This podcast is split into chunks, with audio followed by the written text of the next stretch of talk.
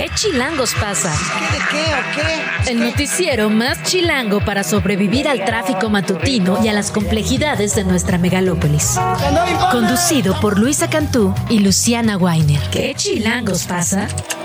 La información necesaria para amanecer, sobrevivir y disfrutar en la capital del país. Queremos que ustedes gocen. Música para bailar, señor. Aquí comenzamos. 7 de la mañana con dos minutos, lunes 27 de noviembre, dentro de los 16 días de activismo en contra de la violencia contra las mujeres. Está usted escuchando Solas Ya No Más, de la hermosísima Vivir Quintana, junto con Sara Kuruchich. Este video y la canción están ya disponibles en todas las plataformas y fueron estrenados el pasado viernes en el marco del 25N. Buenos días, Luciana Weiner. Luisa Cantú, muy buenos días. Bienvenidos, bienvenidas a todos los que nos escuchan este lunes. Ya, ya se va notando, ¿no? Llega, estamos llegando a fin de año, estamos llegando a diciembre, ya las cosas se viven como en otro, en otro tiempo. Yo ya tomo el camino largo para ver las lucecitas de las casas. En vez de periférico me meto por el Pedregal y sueño así con algún día decorar así. En mi edificio también pusieron ayer unos caramelos gigantes, un oh. Santa Claus inflable. Sí, muy, peculiar la decoración que se hizo en el hogar. Otra razón mía para ir a la Prosoc. Ay, sí, mis vecinos nada, pero bueno, ya, ya, ya es la época en la que nos vamos organizando. Sin lugar a dudas, estamos llegando a diciembre y sin embargo la información circula y circula y circula. Qué fin de semana, entre manifestaciones por el Día Naranja, todo lo que pasó en la FIL, que cuántas notas dio, Dios mío. Ahora sí que para no variar, el chismecito político estuvo bastante bueno este fin de semana y bueno, no sé si fuiste a la marcha o la estuviste siguiendo, pero también bastante poderosa. La estuve siguiendo por redes sociales, me tocó trabajar, reunión de trabajo este sábado, no ah, pude asistir. pero sí la estuve siguiendo, sí me sorprendió, la verdad, muchísima gente, muchísimas jóvenes, muchísimas niñas, eso siempre eh, da alegría y muestra, ¿no? Como el camino, el camino a seguir, las nuevas generaciones que cada vez son, están más presentes, ¿no? Las manifestaciones ya son mayoría y eso creo que siempre es una buena noticia. Así que de eso un un poco información internacional también. Hoy, hoy se acaban estos cuatro días de tregua de cese al fuego, eh, tregua humanitaria. Obviamente los interlocutores, el gobierno catarí, el gobierno turco, hasta Estados Unidos están pidiendo que se aumenten estos días. Hubo intercambio de rehenes el fin de semana. ¿Te acuerdas que te había comentado que había tenido una entrevista con uno de los familiares eh, de Israel, cuya, cuya familia, su hermana y tres de sus sobrinos estaban secuestrados, fueron liberados ayer?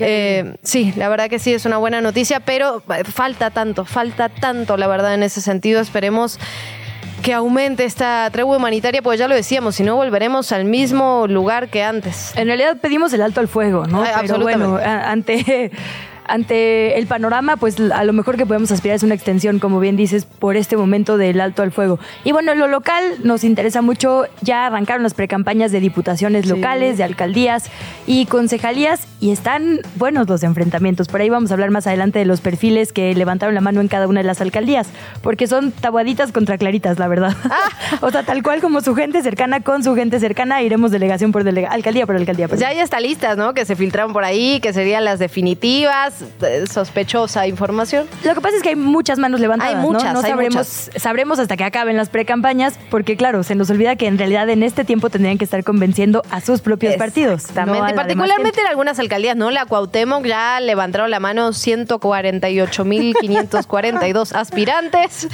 Veremos qué pasa en ese sentido. ¿Te parece si arrancamos? Venga, venga. Ya lo decíamos, marcha por el 25N, el Día Internacional de la Eliminación de la Violencia en contra de las Mujeres, concluyó con una participación de 1.500 personas, un saldo blanco. La movilización partió poco después de las 2.30 de la tarde del Ángel de la Independencia, fue rumbo al Zócalo Capitalino. Ahí se colocaron pequeñas siluetas moradas, similares a las de la glorita de las mujeres que luchan, estas siluetas ya tan conocidas en varias manifestaciones. Tenían fotografías, nombres y fechas de asesinatos, de de víctimas. Se intervinieron también las vallas metálicas que fueron colocadas en el perímetro de Palacio Nacional. Entre las consignas, se pidió que las familias de víctimas de feminicidio no sean utilizadas electoralmente. Vamos a escuchar. ¿Y cuándo la queremos?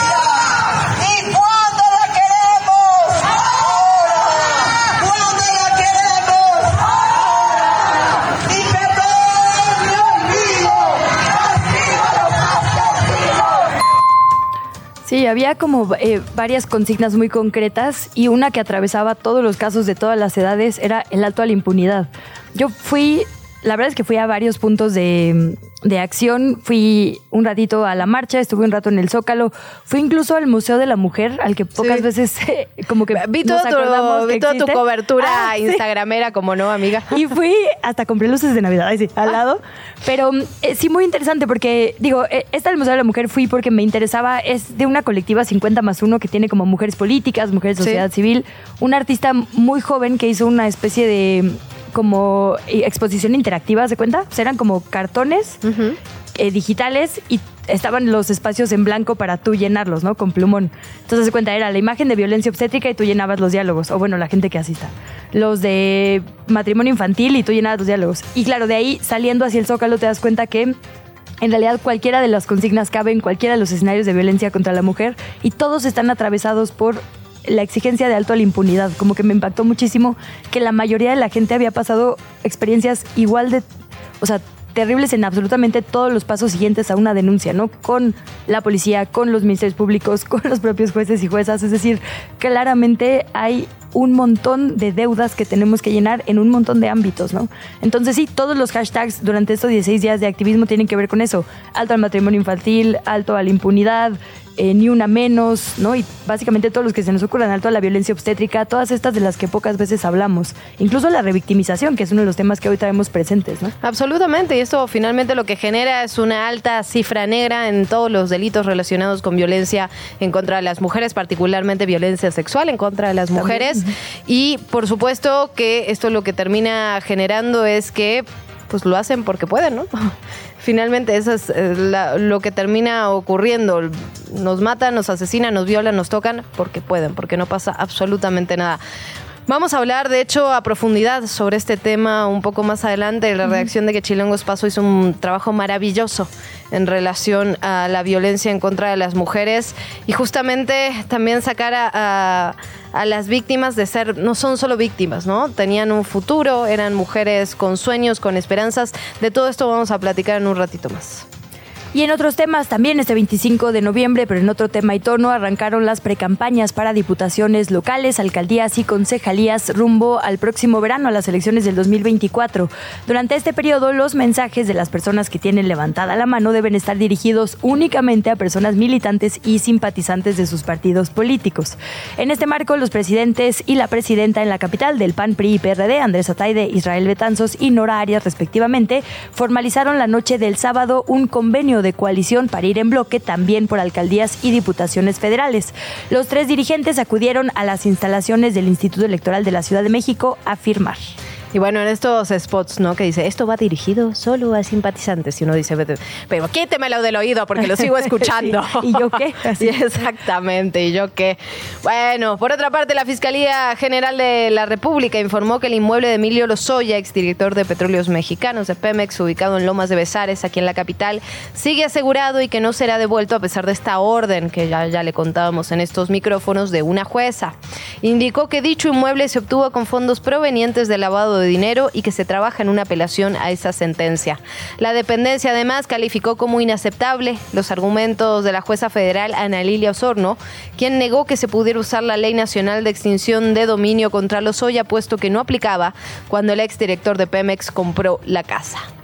La mayoría de las personas migrantes que están varadas aquí en el centro del país están esperando su cita para pedir refugio en los Estados Unidos a través de la aplicación CBP One. De acuerdo con encuestas entre agosto y octubre de la Organización Internacional para las Migraciones, apenas entre el 8 y 10% ha podido hacer este trámite. Y hay que recordar que ahora es la única manera, digamos, de intentar ingresar a los Estados Unidos contra la advertencia de que no nunca más se puede intentar, digamos, presentar documentos. El tiempo de estancia en la capital se alarga porque, aunque las personas ya tengan una cita, según han denunciado, personal del Instituto Nacional de Migración no les deja avanzar hacia los estados del norte hasta uno o dos días antes de la fecha de entrada a los Estados Unidos. También hay personas migrantes que están denunciando, lo han hecho por ejemplo al periódico La Jornada, que les rompen las citas impresas y que policías y agentes migratorios les extorsionan, les piden dinero a cambio de dejarles continuar con su camino. Brutal esta situación, porque además ya lo decíamos, esta aplicación, la CBP One, tiene muchísimas, muchísimas trabas y complicaciones, digamos, partiendo de la base de que no todas las personas migrantes tienen acceso, por supuesto, a un teléfono inteligente, a un teléfono con internet, a wifi, etcétera, etcétera, etcétera, pero además había tenido muchísimos problemas desde el inicio, ¿no? Incluso en la detección hay que sacarse como una especie de fotos, ¿no? Fotos de la documentación y todo esto había tenido muchas complicaciones al inicio.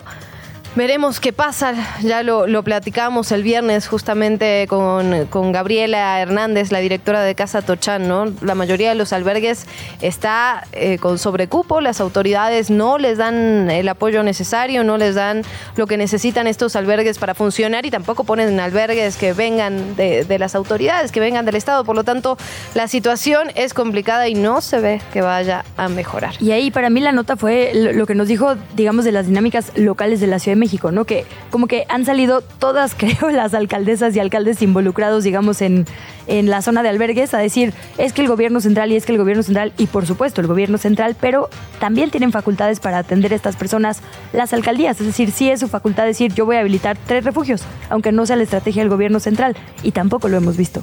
Absolutamente. Nos vamos con otros temas. El Pleno del Congreso de la Capital aprobó elevar a rango constitucional la llamada Ley 3 de 3, que entre otras cosas prohíbe el acceso a un empleo, cargo o comisión pública a violentadores y deudores alimentarios. Esta medida aprobada por unanimidad modifica los artículos 10 y 11 de la Constitución Política Capitalina.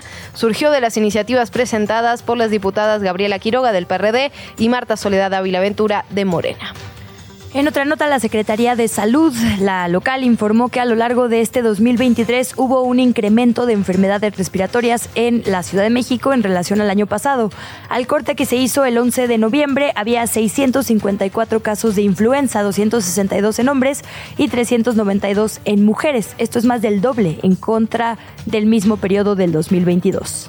Por otra parte, la presidenta de la mesa directiva del Congreso Capitalino, Gabriela Salido, solicitó a la Secretaría de Seguridad Ciudadana desplegar elementos alrededor del recinto para que las y los legisladores acudan sin problemas a esta sesión que se va a realizar la próxima semana para la posible ratificación de la fiscal capitalina, Ernestina Godoy. La panista dirigió el oficio al secretario de Seguridad Pública, Pablo Vázquez. Y bueno, la nota del fin de semana la dieron ministras y ministros de la Suprema Corte de Justicia de la Nación, quienes rechazaron la propuesta del presidente Andrés Manuel López Obrador y la precandidata presidencial de Morena, Claudia Sheinbaum, de elegir a jueces, juezas y a integrantes del máximo tribunal de nuestro país por medio del voto popular. Hay que recordar que el mismo viernes el presidente López Obrador dijo que antes de que terminara el periodo iban a volver a intentar esta votación para que se elija, digamos, en las urnas, que la gente vote por incluso ministras y ministros de la Corte. En un encuentro en la FIL, las ministras Loreta Ortiz y Margarita Ríos Farjat, así como el ministro Alberto Pérez Dayán, dijeron que esto era inviable. Si te parece, vamos a escuchar parte de lo que dijo Loreta Ortiz y seguimos comentando en Texas. Había mandado a la pena de muerte a un mexicano. En ese momento yo le pregunté, le dije por qué emitió esa sentencia. Y fue así, clarito. No dijo, es que esto me dio más popularidad, es que esto me dio la oportunidad de ascender en mi carrera judicial. Y eso es lo que no nos podemos permitir. O sea, no podemos los que aspiramos a ser ministros llegar por un voto popular. Sí, lo decía justamente en el marco de la argumentación que hicieron estas dos ministras de reciente llegada, digamos, a la Corte y, el ministro Pérez Dayán, diciendo es que las jueces y, bueno, las ministras y los ministros a veces tomamos decisiones que no son las populares, sino las constitucionales. Y me parece que el ejemplo que hace sobre lo que pasa en Estados Unidos fue pertinente, digamos, por, por eso, ¿no? Un juez que puede sacrificar una vida con tal de mantener la popularidad que necesita para estar en ese cargo. Entonces, lo que ellas y ellos decían es, la representación de la ciudadanía es a través de las cámaras. En teoría, quienes deberían consultarnos más bien antes de cada decisión, incluidos los nombramientos, son las diputadas, los diputados y las senadoras y los senadores. La lógica de la Corte es otra, se necesita conocimiento muy técnico, muy especializado y la verdad es que pues no, no, los tres cerraron filas, digamos, en cuanto a, uno, lo difícil que sería hacer una elección tal cual para esto, y dos, eso, ¿no? Imagínate temas como diversidad, temas como aborto, si dependiéramos de la popularidad del asunto con la gente. Nosotros lo hemos visto, ¿no? Eh, son temas que generan mucho rechazo social.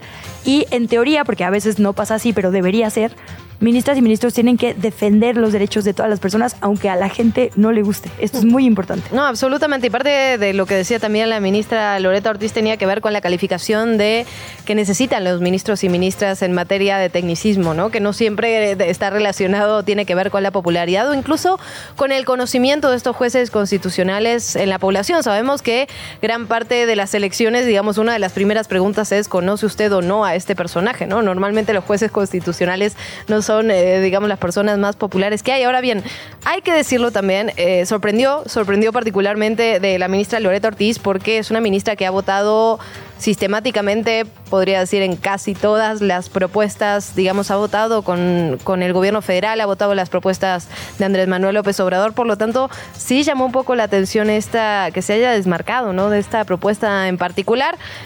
Veremos qué pasa en ese sentido, pero bueno, en principio llamó la atención. Y también llamó la atención este como pequeño enfrentamiento de posturas, porque también en esta misma mesa, el eh, Pérez Dayán, bueno, insistió, digamos, en esto que habían dicho, como de el momento límite que está viviendo el Senado al no nombrar a las personas restantes en el pleno del INAI.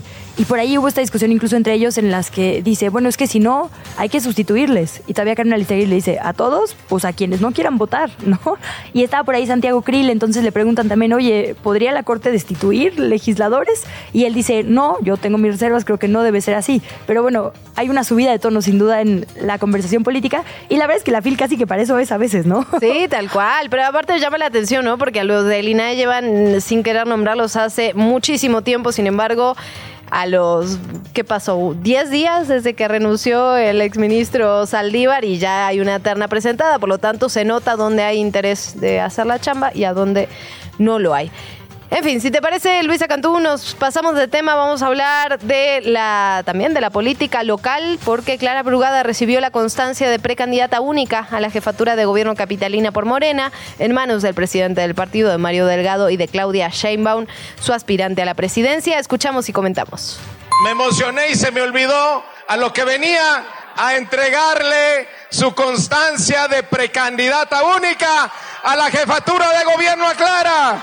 Le pido a nuestra precandidata que se lo entregue, por favor.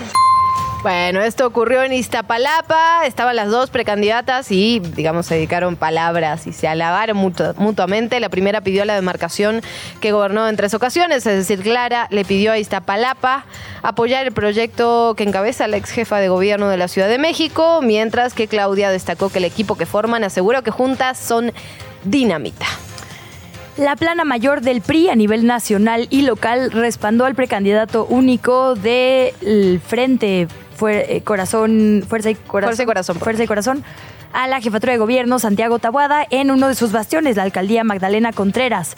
Alejandro Moreno, el líder nacional del PRI, dijo que están unidos en apoyo a el alcalde con licencia en Benito Juárez, Santiago Tabuada, porque lo consideró un mexicano de trabajo y compromiso que ha demostrado en los hechos, así lo dijo, que sabe gobernar y dar buenos resultados. Subrayó que Tabuada era la mejor opción para recuperar la ciudad. Respaldó también al alcalde de la Magdalena Contreras, Luis Gerardo Quijano. Y por ahí, eh, guiño, guiño, así te digo a Adrián Rubalcaba aquí en secreto, eso, ¿no? Llamó a cerrar filas con Santiago Tabuada y dijo que no se valía separarse por no acatar las decisiones de las cúpulas. Ahora, se vale separarse, pero ponerle pausa a la separación, pero volver a... Eh, ahí, está el truco, ahí está el truco. bueno, así las cosas. Hablemos ahora de las presidenciables. Las aspirante, la aspirante a la presidencia, Claudia Sheinbaum, declaró en un encuentro con militantes en Coyoacán que al PRI y al PAN no los une la convicción, sino los negocios. Esto debido a la designación de Tahuada como precandidato a la jefatura de gobierno. Posteriormente afirmó que en la Ciudad de México no pasará el cártel inmobiliario, ya que la alcaldía Benito Juárez ha sido señalada por irregularidades en sus construcciones durante administraciones panistas. Vamos a escucharla. Vamos a hacer un gran equipo como lo hicimos en Iztapalapa y en toda la Ciudad de México. Aquí nos conocen en la ciudad. No cualquier jefe de gobierno regresa a la ciudad y tiene un evento en Iztapalapa como el que tenemos el día de hoy. A ver, lo que sí llamó la atención en ese sentido fue que iba a ir a presentar a la FIL, iba a presentar a la FIL el, libro de Paco Ignacio Taibo. Finalmente decidió pues no llegar, dijo que por, problemas de agenda, exactamente no iba a poder llegar a la presentación, le mandó sus felicitaciones, sus saludos y sus porras. Ahora sí, esto evidentemente fue carne de cañón.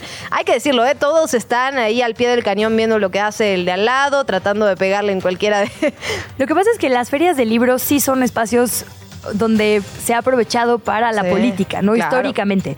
Y particularmente este sexenio se ha confrontado la, como la han llamado, digamos, derechización de la Feria del Libro de Guadalajara. Por eso también en la Feria del Libro del Zócalo, por ejemplo, se cancelaron finalmente las eh, exposiciones o las visitas tanto de Clara Brugada como el doctor Gatel, porque decían, a ver, ¿va a haber gente política o no va a haber gente política? Finalmente el jefe de gobierno les baja diciendo, pues es verdad, no puede haber de ningún lado. Y lo que se acusaba, digo, no lo dijo Claudia Sheinbaum, pero sí mucha gente, digamos, dura de Morena, decía, es que ir a la fila es un poco eh, pues ir con esa agenda, ¿no? Digamos de como solo una élite cultural, solo una élite política y... Bueno, no ir a un lugar seguro, ¿no? En donde uno, donde no tiene a sus militantes, a sus o sea, hay que decirlo, al final la FIL va a todo tipo de personas. Obviamente sí, gente dedicada al ámbito de la cultura, al ámbito de las artes en muchas ocasiones, escritores, lectores, pero hay que decirlo, no es un lugar seguro para las y los candidatos, para ninguno, creo yo. Bueno, ya, hemos visto, ya hemos visto la nota en momentos cuando les preguntan a bueno, en candidatos a presidentes sus libros favoritos. Bueno, de, ahí salió uno de los momentos históricos de Enrique Peña Nieto, de Peña Nieto, qué hermoso. Y bueno, pero sí, bueno, muy interesante justo lo que pasa en las dinámicas de las ferias del libro. Y la verdad es que está bien que la intelectualidad conviva con la clase política y se cuestionen unos a otros en cualquiera de sus foros. Eh, Xochil Galvez, perdón, ya me vi con Samuel García porque también es de la FIL, pero ahorita vamos a eso porque también dio mucha nota. Sí, sí, sí. Xochil Galvez se reunió con simpatizantes en Lienzo Charro, Guadalajara. En este encuentro se dirigió particularmente a las juventudes y dijo que deberían tener un mejor proyecto de vida en contraste, se comparó con el candidato, así lo llamó Fosfo, dijo que ella tiene propuestas también para las juventudes y habló precisamente de esto, de la cancelación de Claudia Sheinbaum a la FIL. ¿Dónde están los jóvenes? Porque ya ves,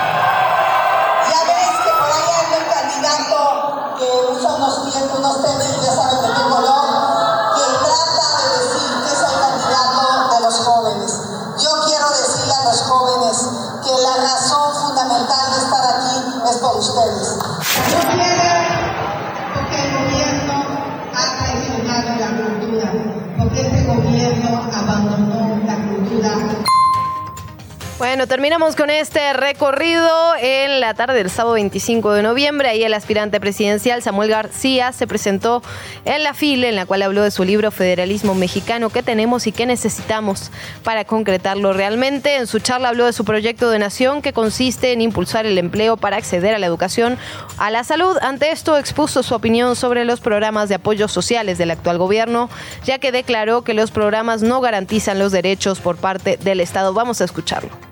En seguridad, esto para mí es un tema para México. Ni abrazos, ni balazos. Yo creo que hasta ya parece broma eso, ¿verdad? En seguridad, México tiene que apostarle a una nueva Secretaría de Seguridad Pública que tenga un perfil civil y como los gringos, departamentos por temas. Oye, si a ti lo que te afecta es fentanilo, drogas, delincuencia organizada, pues creas departamentos especializados que estén coordinados con tus MPs ahí la nota, hay que decirlo, simultánea era esta declaración que hizo el expresidente Vicente Fox panista a Mariana Rodríguez Cantú eh, en Twitter, ¿no? Que más bien llamó muchísimo la atención. Le preguntan a Samuel, dice, Fox me va a ganar la nota. Y era como, pues no, Fox está tratando de agredir a tu esposa, porque aunque lo que le dice no es un insulto per se, no le dice dama de compañía, él lo hace con toda la intención de insultarla. Y la verdad hay que decirlo, el, tweet de Fox ya es una cosa que, no se puede creer, digamos. Sí. No se puede creer, digamos, entre el, nivel de violencia, lo mal escrito, la falta de ortografía, eh, las barbaridades que se leen ahí. Y que sigue argumentando que... es libertad de expresión, ¿no? Híjole. Híjole. La entrevista. ¿Ya estás grabando? Si usted nos acompaña regularmente, habrá visto que hablamos constantemente sobre agua, sobre medio ambiente, sobre cambio climático y sobre cómo eso está conectado con la desigualdad. Hablamos un montón de las políticas públicas que se están implementando para cuidar nuestros recursos naturales, pero no se aplican de forma diferenciada conforme a debería ser. Me explico. Las personas ricas no ocupan los mismos recursos naturales que las personas pobres. Esto es lo que midió Oxfam en un estudio que acaba de publicar al que titula El 1% más rico contamina tanto como dos tercios, los dos tercios más pobres de la humanidad. Agradecemos muchísimo a Alejandra Haas, directora ejecutiva de Oxfam México, que nos tome la comunicación para hablar de los detalles de este hallazgo. Bienvenida, Alexandra. Buenos días. Muy buenos días a ustedes. Muchísimas gracias por estos minutos. Pues preguntarte de ¿qué, ¿qué, descubrieron a través de este informe? Estamos hablando, digamos, de personas, sí, pero también de países, ¿no? Hay una responsabilidad que debería ser diferenciada entre los países más ricos del mundo y los más pobres, que normalmente son los que pagan las consecuencias, por ejemplo, del cambio climático. ¿Cómo estamos en ese sentido, directora? Pues exacto. Eh, yo creo que lo que hay que eh, tener claro para empezar es que los como dices, los países más ricos se han desarrollado sobre la base de la explotación de los recursos naturales de los países más pobres, pero además eh, siguen utilizando y tienen economías basadas en, combustibles fósiles que producen muchísima de la contaminación que genera la crisis climática. En ese sentido, como lo dice el estudio, ahí tiene que haber una, una, responsabilidad diferenciada porque hay un aprovechamiento de los recursos diferenciado y porque hay una responsabilidad sobre la cantidad de emisiones a la atmósfera. Em, y sobre todo porque la posibilidad de haber tenido un desarrollo basado en recursos naturales del sur o una economía basada sobre combustibles fósiles genera condiciones de vida y riqueza en ciertos países que les permite con muchísima mayor facilidad eh, tener acciones de, de, mitigación y adaptación al cambio climático que las personas más pobres y los países más pobres no tienen. Entonces los efectos no, son nada más por Alexandra, permítenos un segundito porque se está escuchando un poco raro el, el, sonido y no queremos perdernos tu análisis. Te va a volver a marcar la producción para hablar sobre este estudio que publica Oxfam. Y como bien decía, ¿no? el, el tema no solo es la riqueza insultante, digamos, es la desigualdad. Esta brecha enorme entre pobres y ricos y lo podemos medir, como bien decías, a, nivel, digamos, interior de los países o a nivel internacional midiendo unas naciones con otras. Y particularmente aquí en la capital del país, en la Ciudad de México, que es el tema que nos atañe, lo vemos todos los días, ¿no? Es uno de los territorios que de hecho se usan como caso de estudio de la enorme desigualdad que hay. Eh, por ahí está este texto increíble de El País, uno en el que participó Viridiana Ríos diciendo los vecindarios pobres, por lo menos aquí en la Ciudad de México, en la capital del país, tienen el nivel educativo que México tenía hace 10 años. Y enfrente, o sea, literalmente cruzando la calle, porque así es como se vive la desigualdad en México, la clase alta tiene el nivel educativo que vamos a tener en promedio como nación en 123 años. El tema es eso, ¿no? La gigantesca diferencia. La riqueza no sería problema, pues, si no hubiera desigualdad. Ya pudimos recuperar la conversación con Alejandra Haas, directora ejecutiva de Oxfam. Ahora sí te escuchamos. Muchísimas gracias. Aquí estoy, una disculpa por hace un ratito. Les decía entonces que hay, hay dos problemas. El primero es de quién es la responsabilidad de la mayor emisión eh, de, de, contaminación a la atmósfera y ciertamente pues las economías más desarrolladas tienen una responsabilidad exponencial, pero al mismo tiempo tienen la riqueza, tienen los recursos para poder realizar acciones de mitigación y adaptación al cambio climático. Eh, vemos, por ejemplo, el año pasado vimos en Europa algunas lluvias torrenciales, luego ya eh, asumimos que la posibilidad de recuperar las viviendas que tuvieron afectaciones pues es muy veloz. En cambio, cuando hay países, eh, incluso países de renta media como México, pero en zonas particularmente empobrecidas, que sufren los embates del cambio climático a través de un fenómeno natural, pues se tarda muchísimo tiempo en recuperar los medios de vida, en recuperar la vivienda, en recuperar las condiciones previas incluso al fenómeno. Entonces, ante toda esta circunstancia, lo que señala el informe es que pues las personas más ricas y también las empresas de ciertos sectores económicos que se han beneficiado muchísimo también de este tipo de, economía. Tendrían que estar pagando impuestos diferenciados para tener un fondo para realizar estas acciones de adaptación y mitigación del cambio climático que pudieran apoyar también a quienes más padecen los efectos, porque eso también es algo que no dije. No nada más los países más pobres y las regiones más pobres eh, no tienen recursos para la mitigación y adaptación, sino que además padecen los efectos del cambio climático de una manera exponencial. Por ejemplo, vemos esto en el caso de Otis, en el estado de Guerrero, un estado particularmente pobre, es uno de los dos estados más pobres del país. Acapulco es de las dos o tres ciudades más desiguales del país y ahí pegó el huracán con una intensidad muy fuerte justamente debido a la temperatura del agua en la costa del Pacífico mexicano y eso pues va a tomar muchos años en recuperar. Y el tema es que eh, leía justo, ah, citábamos hace rato en, en, los minutitos que no teníamos comunicación directora, un, un informe que seguramente, ah, bueno, el que participaron, de hecho también algunas personas investigadoras que colaboran con ustedes, el de mm, eh, así al otro lado de la desigualdad, ¿no? Este que publica el país.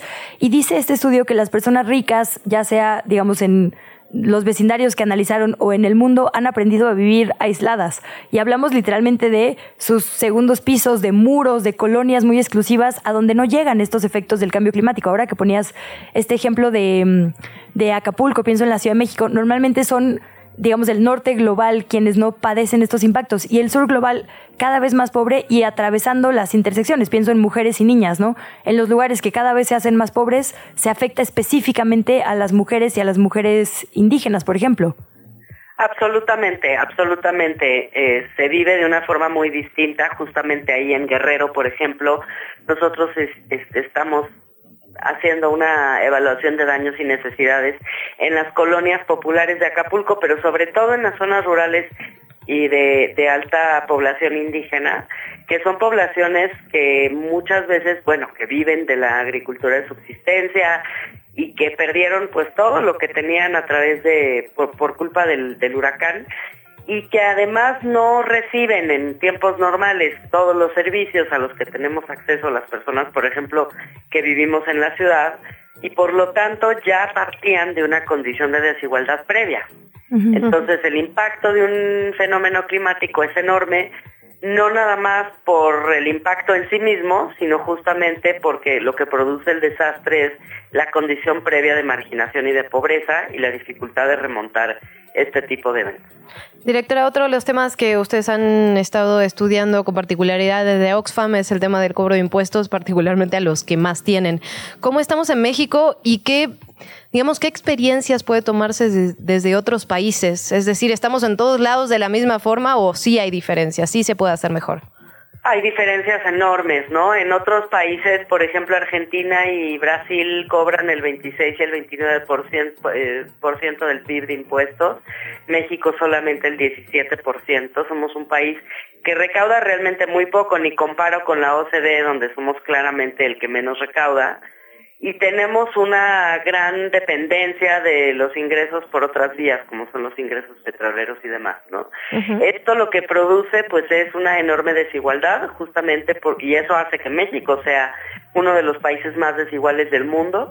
Tenemos a 15 mil millonarios y al mismo tiempo, pues, más del 50% de la población que vive en pobreza sí hemos visto algún crecimiento económico y es un país que eh, por un lado pues ha tenido cierto crecimiento gracias a algunas em, políticas económicas. El problema es que esas políticas económicas, ni siquiera la política social eh, muy premiada ha logrado realmente em, pues bajar el porcentaje de personas pobres que viven en México. Entonces, em, pues nos tenemos que preguntar qué tipo de economía queremos y esa es una de las cosas que propone este informe sobre cambio climático. Necesitamos cambiar la manera en la que vemos la economía. La economía no puede poner en el centro a las cosas, tendría que poner en el centro a las personas y a su bienestar. ¿Qué pasa en México que no logramos una reforma tributaria progresiva? Bueno, yo creo que en México pasan muchas cosas. Eh, hay un fenómeno llamado la captura del Estado, que es eh, el fenómeno por el cual las personas que acumulan mucha riqueza también acumulan mucho poder. Es bastante obvio para quien lo quiere ver que si uno tiene eh, pues una fortuna de un tamaño exorbitante y el control de muchísimos medios para invertir o desinvertir según uno quiere, pues uno puede tener una influencia gubernamental muy grande, ¿no? Y este es un problema muy serio, ese sí no solo en México, en el mundo entero, incluso en términos de los tipos de acuerdos a los que se llega en las conferencias de cambio climático, que justamente vamos a, a, tener una de esas conferencias que son anuales dentro de poquitos días, y uno de los temas que revela el informe, pues es que no terminamos de llegar a acuerdos más ambiciosos en términos de cambio climático, justamente por el control de algunas industrias y algunos em, empresarios, algunos directores de empresas que tienen pues una influencia tan exorbitante sobre la toma de decisiones que pueden incluso limitar este tipo de pues, ambiciones planetarias, tanto en el cobro de impuestos como en la reducción de las emisiones de carbono. Ya para ir cerrando, directora, para preguntarle por el futuro, digamos, por todos los compromisos del 2030 ¿para dónde parece que vamos a llegar y a dónde parece que no vamos a llegar? Pues mira, yo creo que no vamos a llegar. Eh, también tuvo algo que ver la pandemia y la enorme crisis económica que se provocó en ese contexto. Pero la multiplicación de los fenómenos eh, meteorológicos por razones de cambio climático es otra de las razones que dificultan muchísimo. No hemos terminado de superar las enormes brechas de desigualdad, la mortalidad materna y otros problemas que se señalan que ya estamos viendo esta intensificación de estos fenómenos climáticos. ¿Qué necesitamos hacer? Necesitamos exigirle a la clase política y a la clase, digamos, de que tiene mayor eh, influencia económica que cambie las prioridades que tiene. Necesitamos pensar, insisto, una economía de una forma distinta, una economía basada en las personas, una economía que pueda eh, prever la, vida en el planeta, la vida humana en este planeta eh, por muchos más años y ciertamente no es la economía que tenemos hoy en donde medimos bienes y servicios, el crecimiento de bienes y servicios como el gran éxito de los países cuando precisamente esa producción masiva y el aumento del consumo es lo que está provocando la crisis climática que a su vez provoca pues una dificultad enorme para la vida en este planeta para las personas más pobres. Entonces es un cambio de paradigma lo que se requiere. Déjame ver justo un minutito para insistir en esto, directora, porque eh, pues hubo esta ola, digamos, de manifestaciones, sobre todo de juventudes, ¿no? Los viernes y demás, por el futuro. Cuando dices exigir, o sea, ¿qué, hacemos? De verdad, literalmente es busco quién es mi diputada y quién es mi diputado y le mando mails, voy a su módulo porque tendrían que estar ahí. ¿Cómo se exige esto? Pues porque digo, sí, todas y todos tenemos aquí estos estudios, vivimos indignadas y padeciendo, digamos, estos estragos de la desigualdad. Eh, pero parece que no se escucha este llamado, ¿no? Como que cómo subimos el nivel o cuando dices exigir, ¿qué más está en nuestras manos? ¿Dónde sí ha funcionado la exigencia ciudadana? Yo creo que hay un hay una oportunidad muy importante el próximo año, que es un año electoral, en donde cada vez que nos encontremos, bueno, primero activarse políticamente, ¿no? Y eso no todo el mundo lo tiene o no todo, no todo el mundo lo ha hecho. A veces las personas sienten distante la política, yo creo que es el momento de activarse políticamente. Segundo, ir a los eventos y participar, aunque sea virtualmente, en los eventos y en los espacios, y sí, exigir a través de hacer preguntas, de pedirle a los periodistas, de pedirle a la gente que está cerca o que está en el poder o que está concursando por el poder y poner hasta arriba de nuestras de nuestras prioridades en términos de votantes la construcción de una economía más humana, más cercana y más propicia para que podamos seguir existiendo en este planeta. Si logramos hacer eso en un contexto electoral, si logramos hacer sentir el músculo ciudadano y el interés en este tema a través de campañas, a través de sumarse a campañas. Nosotros y otras organizaciones realizamos campañas constantemente, difundimos datos que están hechos justamente para elevar el contexto de exigencia. Es como vamos a lograr hacer cambiar a los gobiernos. Hay gobiernos que han logrado establecer ciertas medidas como el cobro más progresivo de impuestos y eso es gracias justamente a que se siente el músculo ciudadano y el repudio a la captura del Estado. Y yo creo que ese es lo que necesitamos ver. Tienes razón, a veces se siente lento, a veces se siente frustrante, pero creo que sí se ha visto en otros países, incluido Chile, por ejemplo, como la expresión ciudadana del descontento y la exigencia para lograr ciertas metas muy concretas, pues sí logró un cambio de gobierno, ¿no? Y un cambio de política pública. Y más en este momento que la clase política anda buscando nuestro voto a, todo lo que da. Con eso nos quedamos. Directora Alejandra Haas, directora ejecutiva de Oxfam México, de verdad muchísimas gracias por tomarnos la llamada. Esperemos que vengan otras conversaciones. Muchísimas gracias a ustedes por el interés. Te invitamos a seguir la conversación en redes sociales. Nos encuentras en TikTok, Instagram y Facebook como arroba que chilangos pasa. Y en Twitter desde la cuenta de Chilango, arroba chilango.com. Bye. ¿Qué chilangos pasa? En los medios y en las redes sociales. Vamos a la revisión de la prensa. Este lunes 27 de noviembre, Milenio publica hoy una nota de Silvia Arellano titulada Ernestina Godoy, el plan B para la Suprema Corte.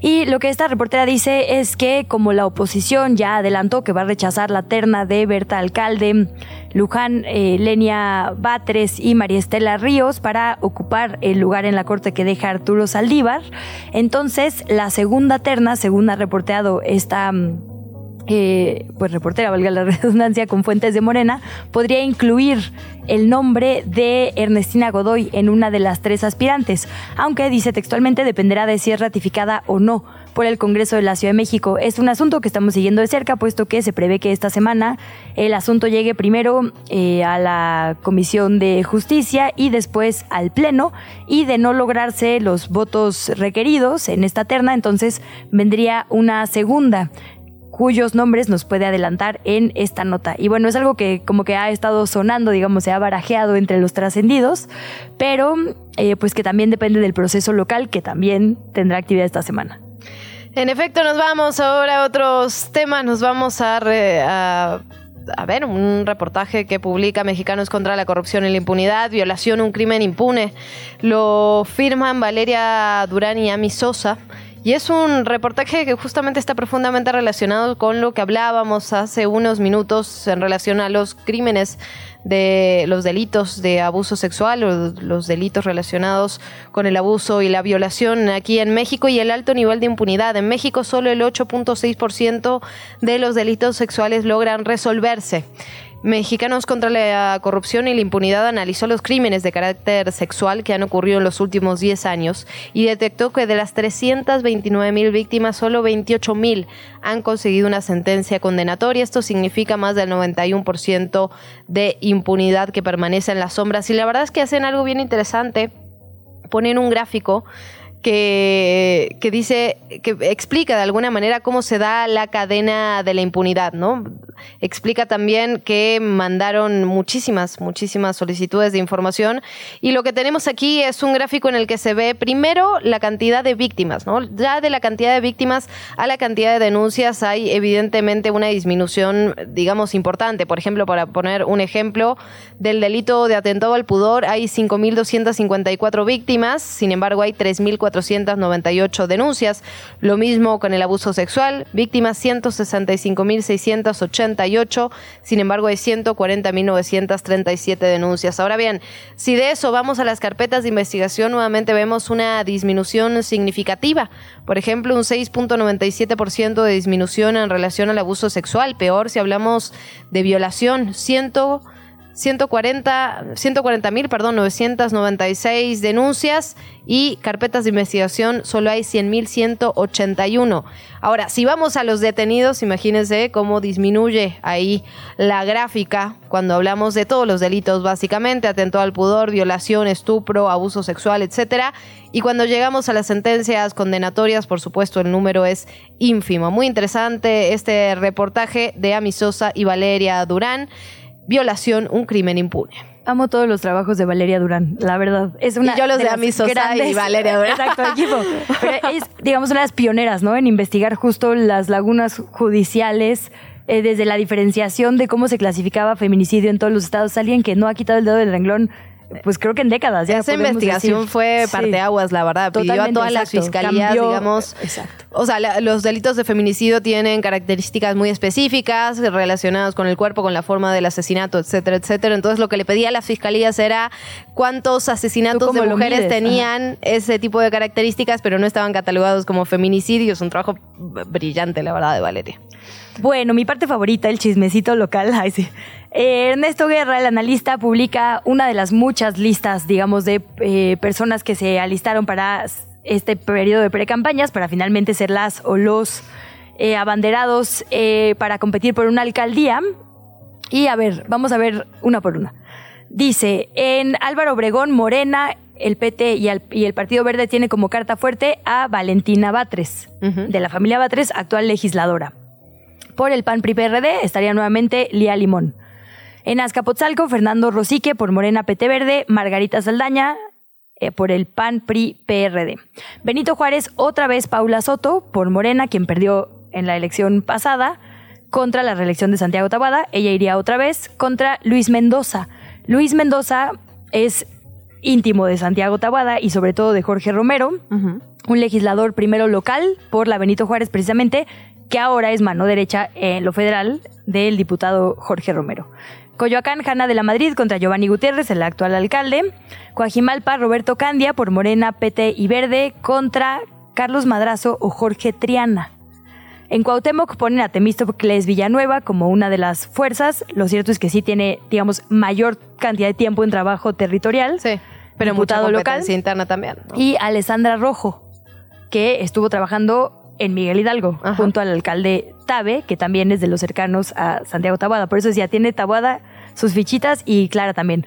En la Gustavo Amadero va a ser muy interesante porque está César Cravioto, quien está digamos, de manera muy abierta con, bueno, estuvo en el proceso interno con Clara Brugada, fue también diputado local, de hecho en la primera legislatura donde Morena tuvo diputados locales. Em, fue comisionado para la reconstrucción, después fue a la Cámara justo en sustitución de Batres, era su suplente, eh, al Senado y ahora quiere ir por la GAM en un momento en el que se debilita fuertemente el frente PRI-PAN-PRD con la renuncia de Víctor Hugo Lobo. Y ahí a quien ponen en PAN-PRI-PRD es a Luisa Gutiérrez, actual diputada, diputada quien fue asesora también de Jorge Romero en la, hace dos legislaturas, ¿no? Luisa Gutiérrez es, digamos, otra del círculo muy cercano a Santiago Tabuada. Vamos a la mitad de llave que nos va a entrar un corte, pero bueno. Iztacalco, María de Lourdes Paz por Morena, PT y Verde, Fabiola Bautista por PRIPAN PRD, Iztapalapa también va a ser sumamente interesante. La verdad es que me parece que, pues, tiene muy pocas posibilidades el frente. Aleida vez la legisladora, que propuso el sistema de cuidados, que es uno de los ejes medulares de Clara Brugada, quien sale de la alcaldía Iztapalapa. Esta morenista intentará ir por Morena, PT y Verde contra Olivia Garza, otra diputada local que también es de este grupo, de Cristian von Rorich, de Santiago Taboada, de Luis Mendoza, estuvo de hecho en esa misma legislatura donde estuvieron todos al mismo tiempo. Ahora ella es la apuesta para Iztapalapa.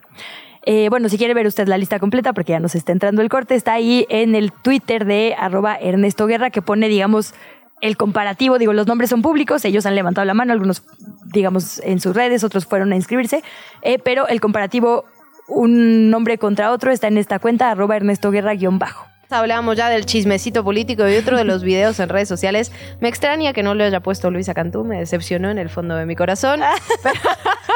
este maravilloso video que se hizo viral el, viernes, en el que Sandra Cuevas, la alcaldesa de Cuauhtémoc, que está arriba de una máquina caminadora con su equipo y le va dando, digamos, instrucciones a, a un equipo, la verdad, absolutamente masculino. Son todos hombres los que están en ese lugar para rescatar la Navidad hay como... No, no, no sé cómo decirlo de otra manera. la verdad, vemos a la alcaldesa caminando con su outfit de, de, siempre, esos labios profundamente rojos. Camina en la caminadora, valga la redundancia, le da instrucciones al equipo y dicen que hay que rescatar la Navidad. Luego se hace como un tipo de porra, podríamos decir, una porra. De coro, de coro más navideño, sí, sí. un coro navideño. Eh, bueno, interesante, yo lo estoy recuperando aquí del Twitter, el X de Manuel López San Martín, arroba M López San Martín. Interesante para verlo para ver lo que está pasando en nuestra clase política local. Exactamente, ¿qué les voy a decir? ¿Qué, ¿Qué, más agregar a esta situación? Antes de pasar a las noticias sobre periodismo, hoy Excelsior trae en portada una nota sobre madres buscadoras. Eh, y dice regresaron a la Jusco en la alcaldía Tlalpan. Hablábamos justo de lo importante que es entender las dinámicas eh, locales, digamos. No, se puede implementar una estrategia única para la búsqueda de personas, puesto que las razones por las que se encuentran como no localizadas o desaparecidas en cada una de las geografías es distinta. Y particularmente una zona de riesgo o de foco rojo aquí en la capital del país es la zona de la Jusco. Excelsior dice El colectivo de Madres Buscadoras Una Luz en el Camino regresó a la zona de la Jusco. Durante una semana trabajaron en la zona para tratar de localizar a sus hijas o hijos desaparecidos. Como desde hace tres años, cuando iniciaron esta labor, no estuvieron exentas de contratiempos. El jueves pasado, jornada en la que Excelsior pudo incorporarse a las brigadas de búsqueda, la logística planeada por la titular de la Comisión de Búsqueda de Personas en la en la Ciudad de México por el titular Enrique Camargo, no contemplaba zonas donde se tengan indicios de hallazgos de cuerpos. Esto provocó un debate entre el comisionado y las madres. Al final las mujeres lograron que una de las brigadas se realizara entre Topilejo y San Miguel Ajusco, donde se han localizado por lo menos tres personas sin vida en el último año. Se abarcó entonces, dicen las madres, esta zona donde ellas sabían y por eso también, digamos, pues lo que pasa en la capital tiene que ser luz de la discusión federal las madres buscadoras tienen indicios que a veces las autoridades no, y hay que escucharlas. Y en esta crónica, pues e, es eso, ¿no? Un poco el choque de posturas y cómo finalmente sí se les hizo caso para llevar las brigadas a estas zonas. O no los tienen las autoridades o no los quieren ver. Parte de lo que dice Marcela Turati siempre al investigar el tema de desapariciones tiene que ver con eso, la cantidad de información que sí tienen las autoridades, que sí tienen los cuerpos de policía, que sí tienen las autoridades locales y que simplemente deciden ignorar digamos, para fomentar la impunidad. No, no, entregaban, por ejemplo, las carpetas de investigación a madres y padres para no demostrar todo lo que sabían y no habían, no habían accionado, ¿no? Bueno, interesante en ese sentido. Por otra parte, vamos a hablar de la fábrica de periodismo. Es un, es un medio que surge, un medio nuevo. Ya tienen un primer, bueno, ya tienen varios reportajes, por cierto. Vamos a enfocarnos en uno muy interesante. Cinco años de vuelos de la muerte, al menos 54 traslados y 350 personas lanzadas al mar. Es una investigación de Jacinto Rodríguez Munguía y José Reveles son consiguieron las bitácoras completas de estos aviones entre 1974 y 1979 y hablan de al menos 54 vuelos nocturnos de la muerte. Estos vuelos, recordemos que después de que las mujeres y los hombres habían sido ejecutados, habían sido torturados, después eran lanzados al Océano Pacífico desde estas em, aviaciones, muchas veces todavía con vida. Es un, es un reportaje, la verdad, muy pero muy duro que revela imágenes, empieza digamos, con una escena de cómo se estaba recreando este tipo de vuelos. Le decía, decía, bueno, ¿y ahora qué pasaba? ¿Y cómo lo hacían? ¿Y quién limpiaba? ¿Y cómo funcionaba? Es, es brutal, pero muy revelador de lo que ocurría en aquellos años. Eh, cinco años de vuelos de la muerte, al menos 54 traslados, 350 personas lanzadas al mar. Y por eso la urgencia de que el ejército rinda cuentas, ¿no? De que entregue todos los documentos en su poder. Tenemos literalmente muchas décadas de archivos de historias que necesitan ser contadas para su no repetición. Y bueno, ahí pues felicitar a las y los colegas que son parte de Fábrica de Periodismo. Es una cuenta que no sé si habías visto tú, como que ya existía de redes, pero hacen este lanzamiento formal ahora como medio de comunicación con muchas de las grandes voces de nuestra generación. bueno, y de, los periodistas de investigación maravillosos. Así que la verdad, buenas noticias en ese sentido vamos a estar siguiéndolos aquí, por supuesto.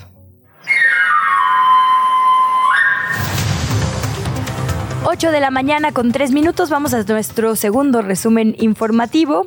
La Secretaría de Gestión Integral de Riesgos y Protección Civil de la Ciudad de México recomendó lo que alguien más recomienda ah. en estos micrófonos todos los días. vestir entre una y cuatro capas de ropa en días como hoy que hay temperaturas bajas. La dependencia capitalina precisó que si la temperatura oscila entre los 4 y 6 grados, como va a ser casi toda esta semana, lo recomendable es vestir con capas de suéteres o chamarras y una capa de pantalón, además de zapatos calientes impermeables. Esto tiene una lógica, como que durante pues un tiempo se nos ocurría ponernos chamarras, digamos, más gruesas. Chamarras se pusieron de moda, tú te acordarás, estas como pues acolchonadas, ¿no? Que casi pareces así como chalecos sí, tengo varias, tengo varias. A veces son necesarias. Como última capa, pero sí, lo cierto es que no, una chamarra más grande no protege tanto como múltiples capas. Si la temperatura es de 0 a 3 grados, Protección Civil recomienda vestir entre una y tres capas de suéteres y de una a dos de pantalones. Lo es así, ¿no? Entre más baja la temperatura, pues más capas. Se pide portar gorros, guantes y botas impermeables. La dependencia capitalina recuerda que es importante resguardar del frío también a los animales de mantenerles en lugares cerrados, no a la intemperie, eh, limitar los baños en estos tiempos y no cortarles demasiado el pelo. Nos vamos con otra información. Un ataque de integrantes de un grupo criminal en contra 12 elementos dejó un oficial sin vida, dos lesionados en el municipio de Maravilla, Tenejapa, en los límites de la frontera con Guatemala.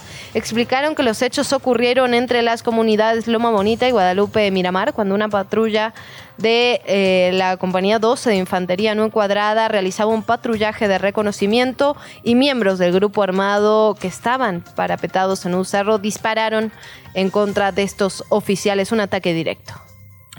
Unas 10 fosas funerarias troncocónicas, literalmente en forma de cono, fueron halladas en el bosque de Chapultepec, según informó en un comunicado el Instituto Nacional de Antropología e Historia. Este salvamento arqueológico fue realizado en las cercanías de la Avenida Constituyentes, a la altura del Parque Cricri. Corresponden a una aldea que permaneció activa en los periodos preclásico temprano y medio, de 2500 a 400 años antes de Cristo. Ese es el periodo. Eh, las tumbas fueron halladas también con restos humanos, los cuales fueron recuperados por integrantes del INA. La localización se dio durante los trabajos de construcción de esta línea del cable bus. Es la primera vez que se localiza arquitectura funeraria de las primeras aldeas agrícolas en territorio que hoy ocupa la capital del país, la Ciudad de México. En otra parte, habíamos hablado ya del secuestro de estos tres periodistas en Tasco Guerrero. Finalmente, la Fiscalía del Estado informó que Naisa N, Alberto N, Marco Antonio N fueron puestos ya en libertad luego de que hayan sido secuestrados, como ya lo decíamos, el 19 y 22 de noviembre. Hasta el momento, Alberto N, que es hijo del periodista Marco Antonio, continúa en calidad de desaparecido. Lo anterior se dio a conocer a través de un comunicado emitido por la dependencia estatal. La Fiscalía General de Justicia del Estado de México solicitó la emisión de una ficha roja para encontrar lo antes posible al alcalde de Toluca, Raimundo M., por su posible intervención en el delito de secuestro express en contra de, contra de su ex suegro. Con el fin de cumplimentar esta orden de aprehensión, fueron realizadas diversas acciones operativas.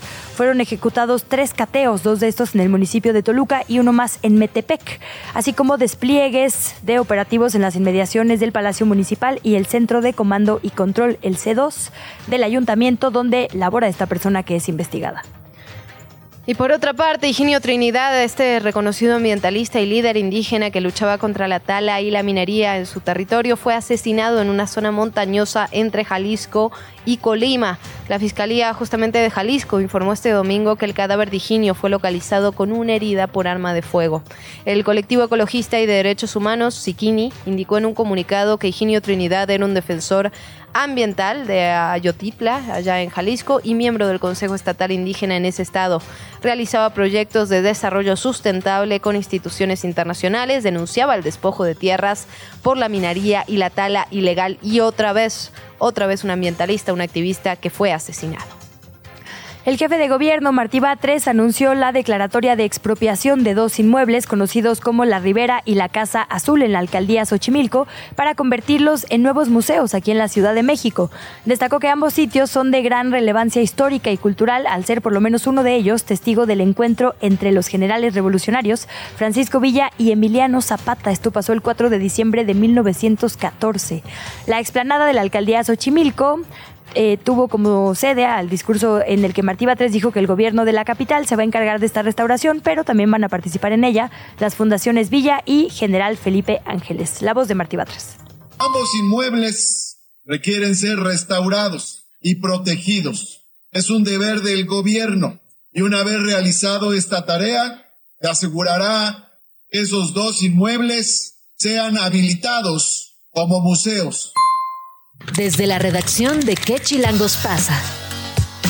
8 de la mañana, 8 minutos, ya lo adelantábamos, 25 de noviembre, este día para luchar contra la erradicación de la violencia en contra de las mujeres, 16 días de activismo que se hacen normalmente en esta fecha y en qué chilangos pasa, la redacción de qué chilangos pasa realizó un trabajo muy pero muy interesante. Decimos siempre que la cobertura sobre los feminicidios, sobre las víctimas de diferentes delitos, particularmente cuando son mujeres, tienden hacia revictimizar. Terminamos viendo solo las imágenes brutales de los últimos días, pero las víctimas son mucho más que eso.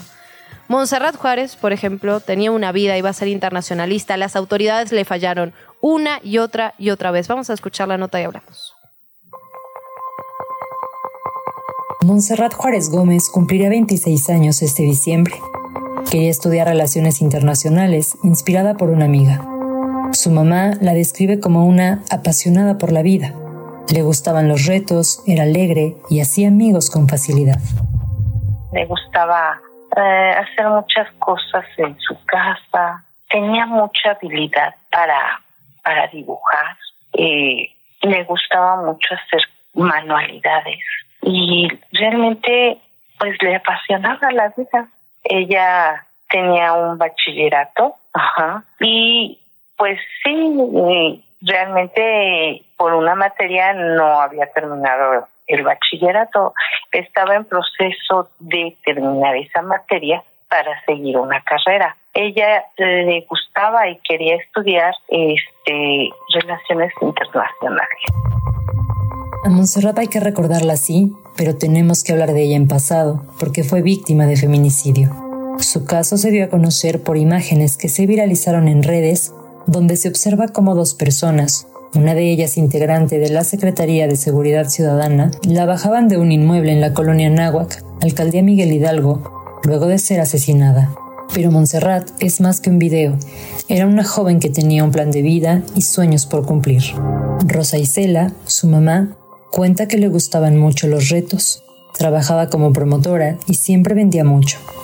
Por lo regular, Monse era muy hogareña, ayudaba en casa y también era cercana a su madre, por lo que su asesinato, dice, fue un doble golpe para ella.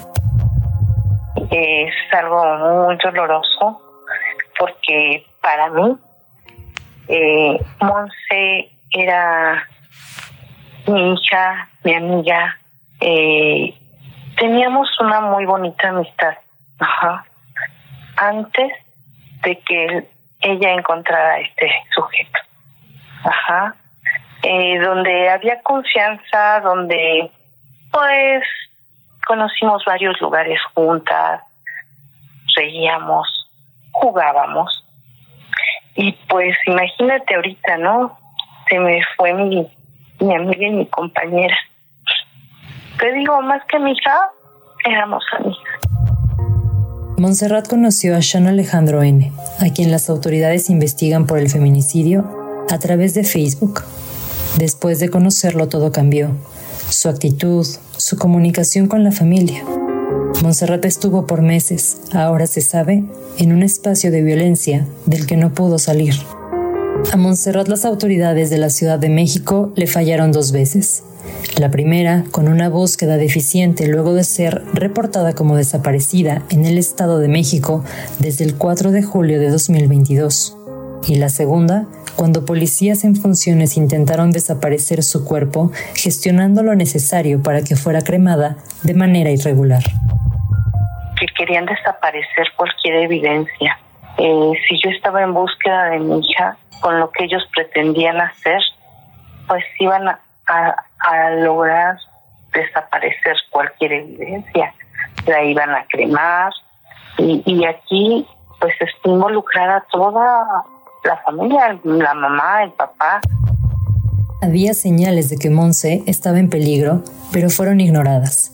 Con su mamá tuvo pocas llamadas que duraron segundos. Solo la saludaba sin decir dónde se encontraba. Vecinos del presunto feminicida hicieron llamadas al 911 por peleas en el departamento. La mayor de las omisiones fue que no hicieron nada cuando Monse solicitó que se eliminara su ficha de búsqueda. Ella, por su propio pie, eh, fue a una fiscalía a bajar su boletín, a la fiscalía de Naucalpan, donde llegó, la vieron y no la detuvieron, vaya. No dijeron, a ver, ¿estás golpeada? Porque sí iba golpeada. A mí me enseñan la foto y sí va golpeada, la dejan ir. Posiblemente está con el propio feminicida. Hubo llamadas de los vecinos al 911 y solamente entraban a la puerta, al garage y se regresaban, que porque no podían hacer más. La mamá de Montserrat sigue reprochando que si las autoridades hubieran prestado más atención, se podría haber ayudado a Monse, pero los esfuerzos estaban lejos de eso. Incluso las investigaciones revelan que se pretendía desaparecer su cuerpo. Y pues empiezan, empiezan eh, pues trámites, empieza el dolor, empezamos a, a este a ver que pues la realidad, ¿no? Que ya no estaba Montserrat. Mi hija pues estaba sin comer. Mi hija regresó a mí muy lacerada con una marca de estrangulamiento, ajá, con este con muchos golpes múltiples. Ajá, de hecho el, el certificado forense pues así lo lo determina, ¿no? Este fue una masacre lo que hicieron con ella. De acuerdo con el Observatorio Ciudadano Nacional del Feminicidio, en 2022 fueron asesinadas 10.28 mujeres en promedio cada día. Sobre mujeres desaparecidas, el Registro Nacional documentó 27.326 casos. En las cifras no hay más. No se sabe cuántas son encontradas y cuántas siguen desaparecidas. De lo que sí hay evidencia es de la revictimización. ¿Qué pasó en el caso de Monse? Fue la negligencia. Sí, le dieron carpetazo, una carpeta. Ya, ya llamó, ya no, no esté molestando, tengo más trabajo que hacer. Así me lo dijeron. Entonces, la verdad, creo que es eso, ¿no? Que si ellos trabajaran como debe de ser, pues no existirían ni las colectivas y no habría tanta mujer desaparecida ni muerta. Por el feminicidio de Monse se encuentran en investigación Sean Alejandro N., sus padres y funcionarios públicos. El proceso es largo, pero sigue su curso. Ahora, Rosa Isela forma parte de un colectivo de madres buscadoras. Dedica su tiempo y esfuerzos para ayudar a otras mamás que pasan por lo mismo. Gracias a Dios, digo, no me quita el dolor, pero gracias a Dios la mía la encontré. No con vida, pero la encontré. Hay muchas mamás que no las han encontrado y que no las encuentran.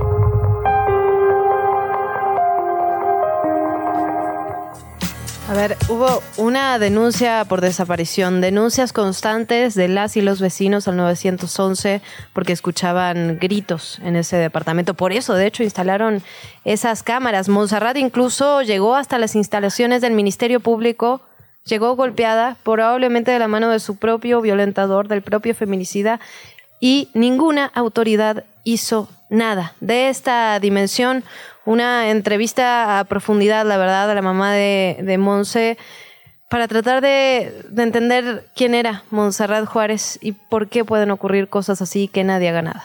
Y esta parte, si alguna eh, mujer cuya familia denunció como desaparecida aparece de repente en la fiscalía, aparece en redes sociales diciendo estoy bien, la autoridad no puede decir, ah, bueno, no hay problema, está bien, a pesar de todas las denuncias anteriores. Tiene que ser también otro foco rojo, ¿no? Y la, la investigación tiene que continuar.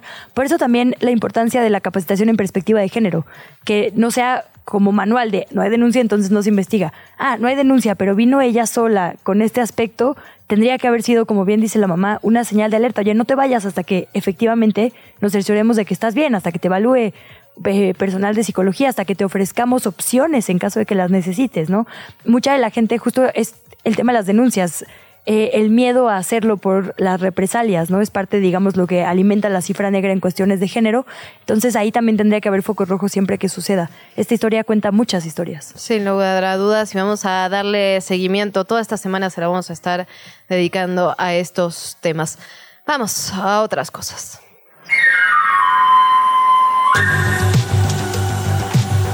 Momento de platicar contigo, Fernanda Guzmán. ¿Cómo estás? ¿Qué nos traes? Muy bien, me acabo de quitar una de mis capitas. Ya vi, chaleco, playera, muy bien, muy bien. Yo, estoy haciendo caso y la, verdad es que vivo con menos frío. Gracias caso a Luisa Cantú, la, la secretaria de Protección Civil y yo aprobamos. Quiero decir, no soy solo tía Luisa. Ay, ay, ay. Somos varias tías las que recomendamos. mi hermana, mi hermana da un paso más y recomienda ponerte eh, ropa térmica abajo de todo. Le digo, en el DF no se puede. Oigan, exacto, Ciudad de México, no se sí, Aquí no se puede. insisto, depende de qué hora salgas de casa porque va subiendo los grados. pero si uno sale antes de las seis, la verdad es que la ropa térmica. Las voy a llevar a la Patagonia. Pero luego no te la puedes quitar. Contexto, mi hermana es de Toluca. Entonces, ah, bueno, en Toluca iba a haber nieve. Sí, eh, sí, exacto. Entonces, allá se entiende. Muy Aquí tal vez solo capitas Capitas Y bueno, eh, vengo a platicarles esta semana sobre una encuesta nacional que salió hace unos días, hace como dos semanas, pero que es importante seguirla retomando porque tiene que ver con obesidad y sobrepeso en población infantil. Y los resultados muestran que ha aumentado 120% en las últimas tres décadas. Eh, esta encuesta que les digo es la encuesta nacional de salud y nutrición, eh, por sus siglas en SANUT, y ellos observan que la obesidad y sobrepeso infantil tuvo este incremento en México, eh, eh, lo que podría constituir en el futuro una bomba de tiempo que puede colapsar financieramente el sistema de salud, además de comprometer, por supuesto, la calidad de vida y esperanza de las futuras generaciones. en México se estima que el 37.5% de las niñas y niños de 5 a 11 años presentan sobrepeso y obesidad problemas de salud que se registran con una prevalencia más elevada en los varones con respecto a las mujeres. La prevalencia de sobrepeso más alta se encontró aquí en la Ciudad de México con un 23% de las personas en edad escolar mientras que la prevalencia de, del centro fue de un 24%. Déjame detenerte ahí un segundito, Fer, porque eh, eso es clave no es la comida mexicana, porque hubo una, una campaña de difamación contra los tacos, contra las gorditas, contra los tracollos. No es el maíz, no es la comida mexicana, no son los antojitos, son los refrescos, son las bebidas que se hacen pasar por jugos, son las bebidas que se hacen pasar por yogurts, son, según este abstract y lo que dices, lo que consumimos en las escuelas y en las tienditas de forma pues excesiva, porque hay que decirlo, hay un límite de azúcar que podríamos consumir.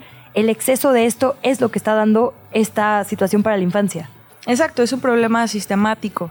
Y, por ejemplo, hubo una, una ponencia con respecto a estos temas hace la semana pasada, en donde un, el doctor Barreiro dijo que esta estadística ilustra la necesidad de abordar y reforzar las políticas para combatir los factores de riesgo sistemáticos, repito, del sobrepeso y la obesidad en la infancia.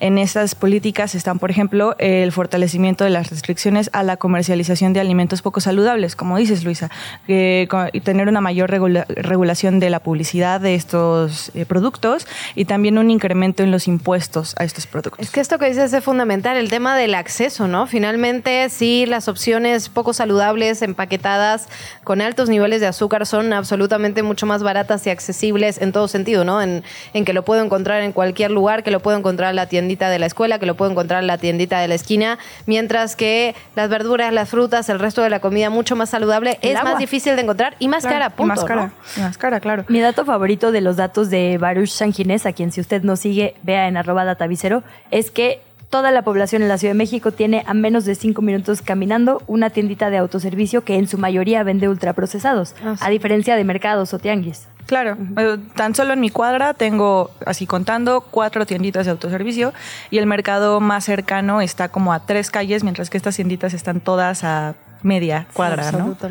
Eh, y bueno, justamente otro de los doctores que habló en esa ponencia que les comento, el doctor Barquera, él dijo que tenemos un sistema alimentario que favorece la producción y el consumo de estos productos ultraprocesados y que por ello es necesario, él habla ya de cifras, incrementar un 20% más los impuestos a las bebidas azucaradas, especialmente a las bebidas azucaradas, para reducir ese consumo.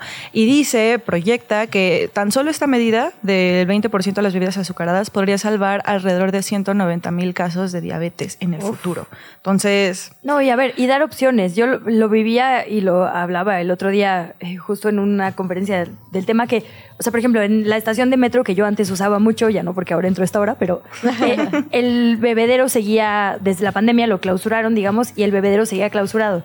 Y lo que había era una tienda de helados de estas grandes cadenas internacionales. Y entonces, como no había agua, la gente compraba helado.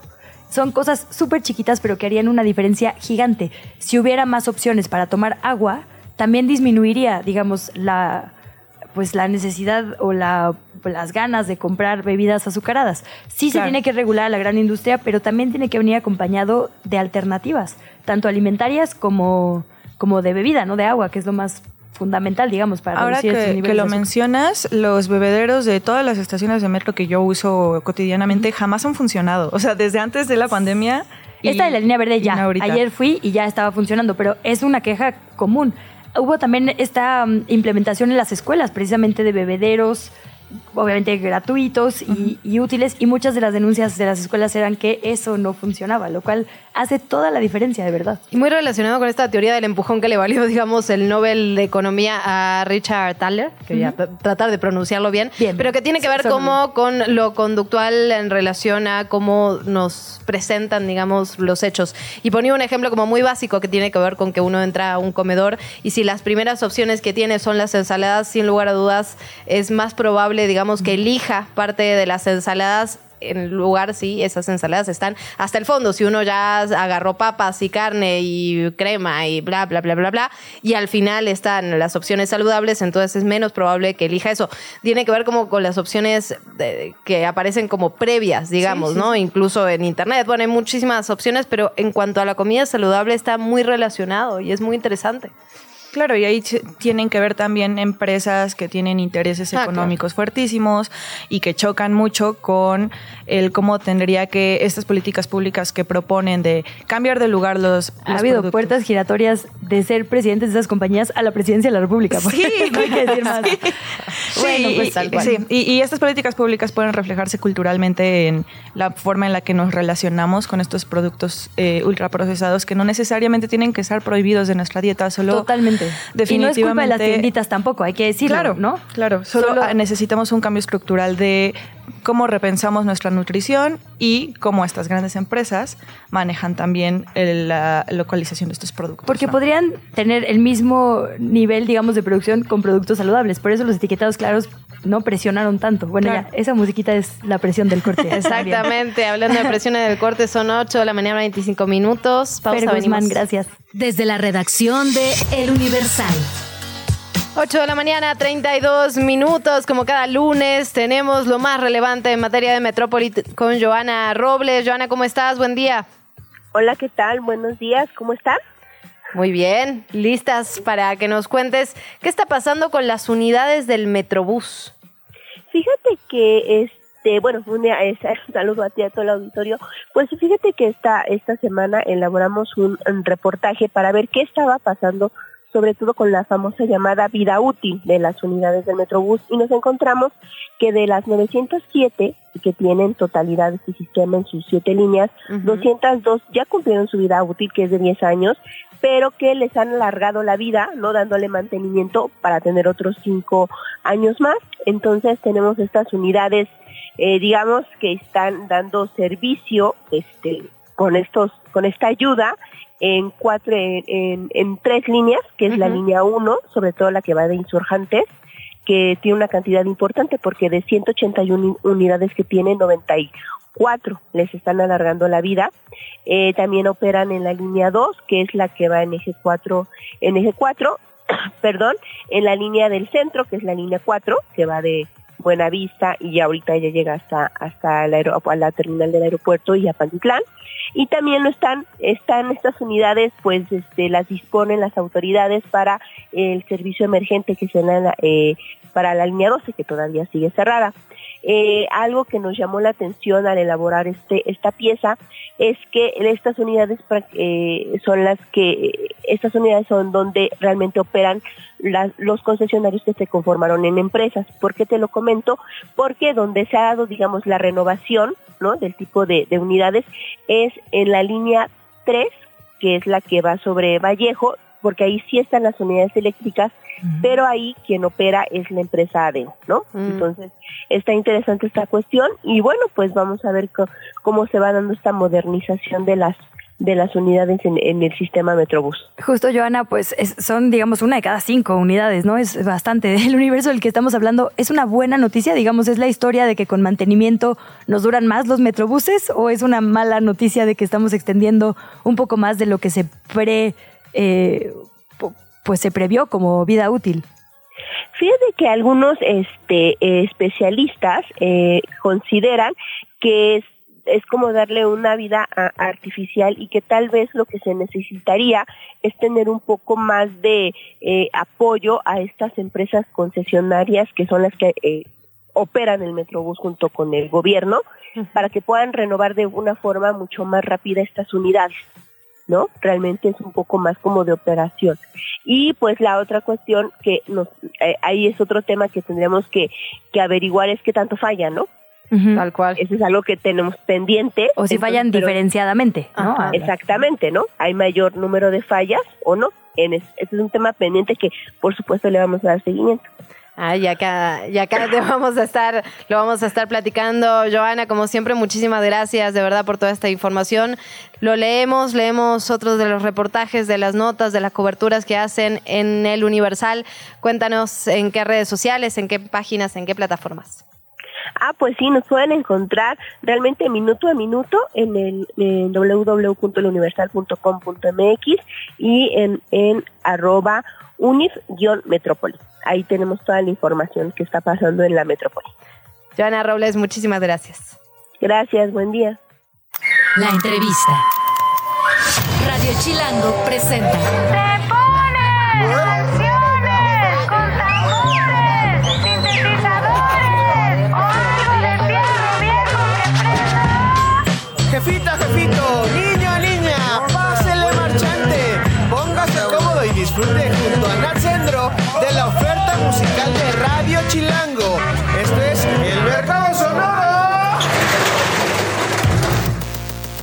Sin duda, una de las cosas más aplaudidas de Radio Chilango es su excelente selección musical. Absolutamente. ya después venimos los programas, los noticieros, que están muy bien, sí, pero la verdad es que la música ha sido universalmente aplaudida, Nat, y ahora tienes un programa para contarnos justo cómo tomas estas decisiones. Bienvenida, Nat Sendro. Muchas gracias, muchas gracias por invitarme para poderles platicar un poco de este sueño que por fin, que por fin se hace realidad que después de haber estado tres meses y un poquito más en, en, la realización, digamos, de la programación musical y de conformar la identidad sonora de Radio Chilango, bueno, finalmente voy a tener la posibilidad de compartir con nuestros radioescuchas de qué se trata y por qué está sonando lo que está sonando y contextualizar un poco a nuestra audiencia de qué, de qué se trata, ¿no? Entonces, eh, estoy muy emocionada. Ahorita escuchando la entrada del programa se ve. Ya me emocioné yo, así de ocupo esa cortinilla. Se me, se me pusieron los ojos un poquito cristalinos porque estaba, estaba pensando también que eh, yo en realidad soy más locutora que programadora musical. Esta es mi primera, es como la primera vez que soy programadora. Es mi primera chamba como programadora musical. Entonces. Oye, pues qué oculto talento. que o sea, nos lo habíamos perdido, ¿no? Creo que, creo que era algo que tenía que probar en algún momento. Y, em, y entonces, bueno, regresar a los micrófonos también me emociona, me emociona muchísimo. A ver, vamos con la información, porque estamos de estreno, es hoy, de lunes a viernes, de 4 a 5 de la tarde. ¿Qué podemos esperar de Mercado Sonoro? Bueno, eh, como les decía, es un poco el recorrido de lo que sucede musicalmente por la estación.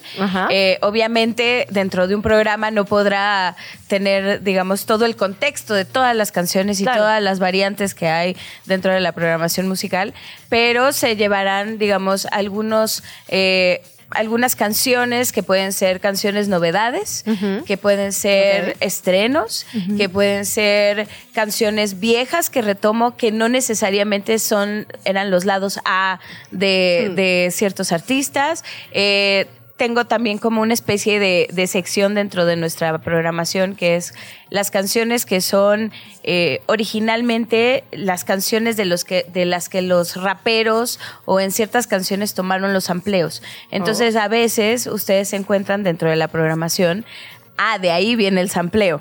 Ah. Eh, entonces voy a, voy a poder contextualizar un poco por qué ciertas canciones suenan o tienen cabida y eh, también cruzarlo un poco con el mundo de lo virtual, desde TikTok, qué es lo que se está escuchando en TikTok, que también se escucha dentro de Radio Chilango, que no necesariamente tiene que ver con, no sé, que a lo mejor no se está programando de manera tan continua como en otras estaciones y, creo que va a ser muy divertido, me voy a divertir mucho. ¿Qué podemos esperar para el estreno? Supongo que vas a arrancar con broche de oro, es decir, vas a contarnos de tus artistas favoritos, de cómo es que hasta ahora has curado la selección de Chilango, ¿qué hay específicamente este lunes 27 de noviembre para la historia? Mira, creo que eh, intentaré hacer como una introducción a grandes rasgos de lo que ha sido los últimos tres meses, eh, para, que, para que aquellos que la han escuchado entiendan un poco de qué, de qué ha sido y cómo ha sido la conformación de la programación musical de la estación. Eh, dando datos como cuál fue la primera canción que se escuchó en Radio Chilango, la primera canción que se escuchó antes de empezar las transmisiones de programas. Hay que hacer eh, una quiniela, así cuál fue la primera canción que se escuchó. Sí, porque seguro no la conozco, vamos a, matar. Seguro, yo, fíjate que me he encontrado diciendo, qué buena rola, hace un montón que no la escuchaba. O sea, como que me ha pasado mucho eso de la programación de, claro, eso me gustaba y solo no hay dónde escucharlo. Exacto, exacto. Aquí en Radio Chilango. Aquí, este es el lugar, porque además además tampoco es una estación de novedades, es una estación también como que sí juega un poco con la nostalgia, pero juega con la nostalgia de, no de una manera tan obvia. y, y me gusta también como ponerles curiosidades a nuestros radioescuchas para que parezca como interactiva. Que de pronto se encuentren eh, una canción que a lo mejor hace años no la, no la habían escuchado porque no se programa en otras estaciones, o hasta esto que les digo de los amplios, y pasando a lo mejor por alguna, eh, algún, algún One Hit Wonder que se quedó y que a lo mejor también no fue radiable, o una versión en música electrónica de una canción que ya o se salir había inglés también, ¿no? Sí, que es una apuesta interesante. Sí, sí, sí, completamente. Entonces, eh, pues estoy muy feliz de poderles compartir aquí a través de que Chilangos pasa la primicia de esto que, va a ser Mercado Sonoro a las 4 de la tarde.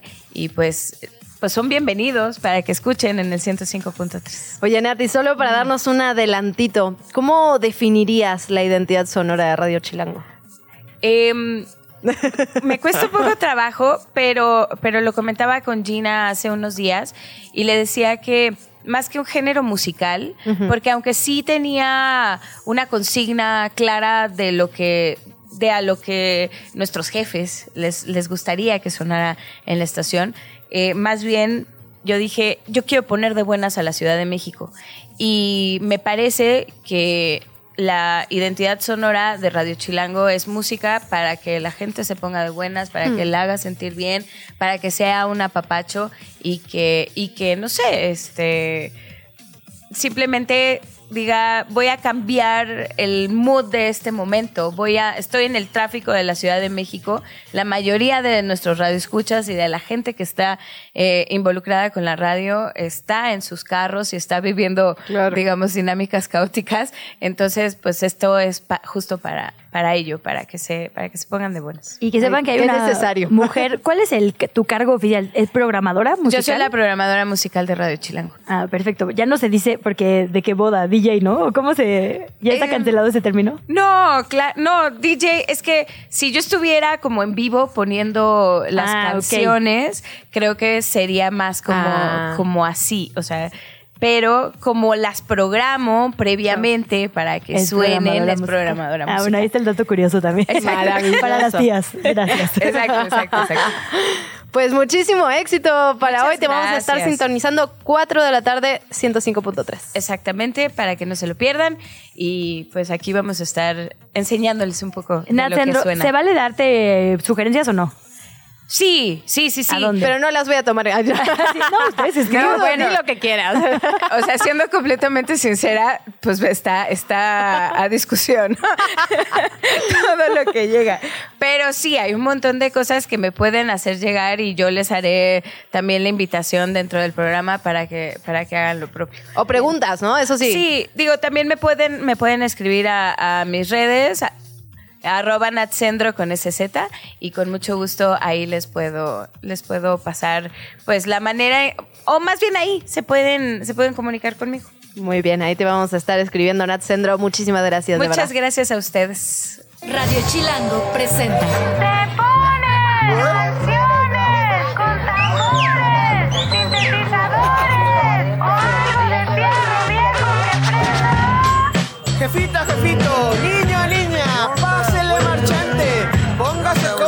Junto a Nat de la oferta musical de Radio Chilango.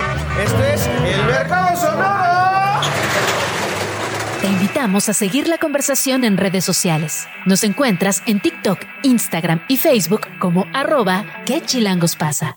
y en Twitter desde la cuenta de Chilango, arroba chilango.com. Hablemos de deportes. Grand Slam en qué chilangos pasa.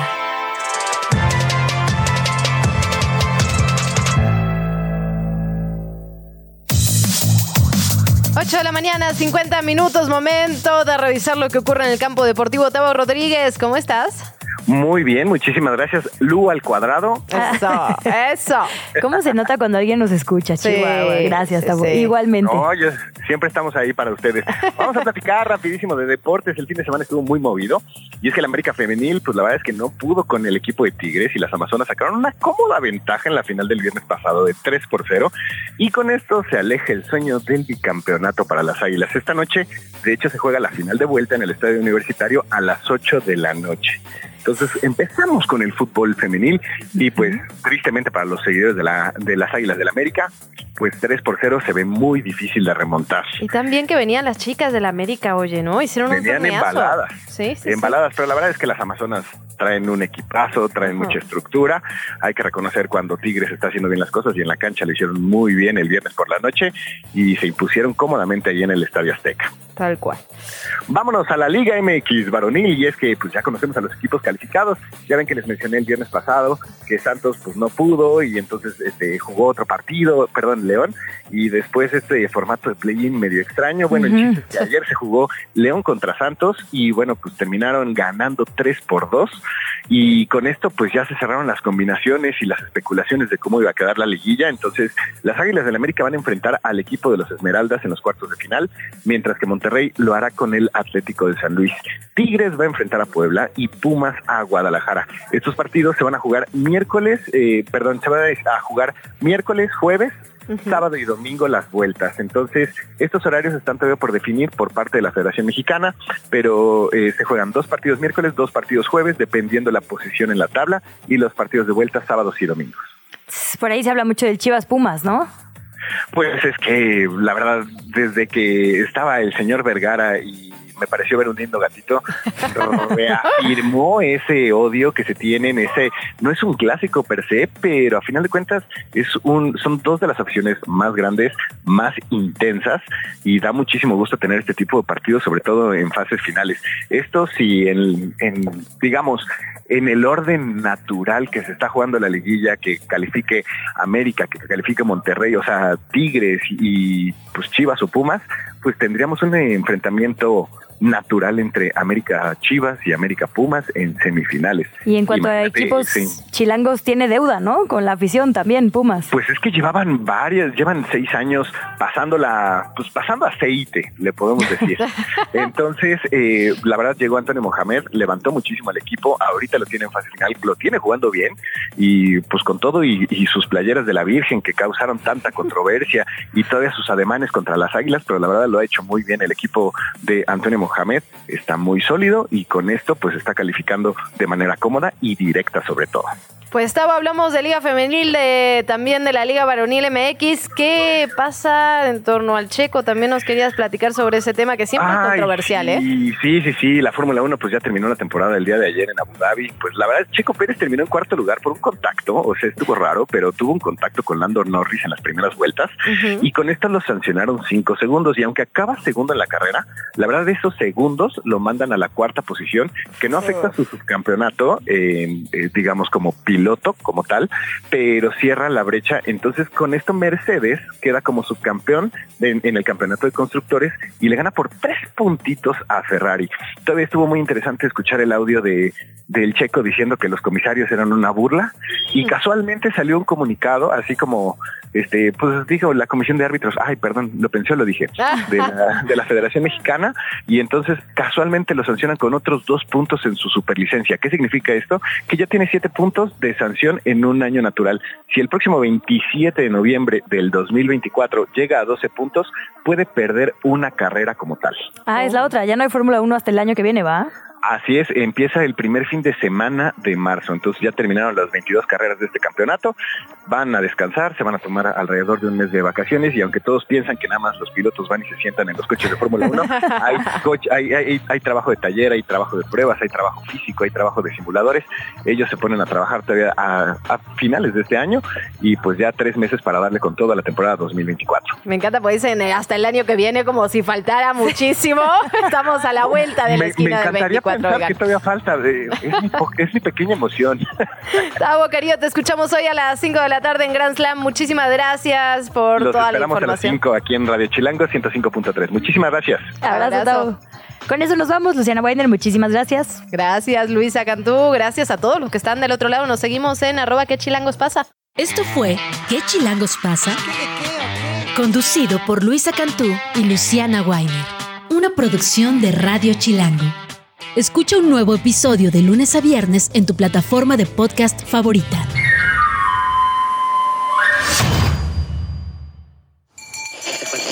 Radio Chilango, la radio que... Viene, viene, ¿eh?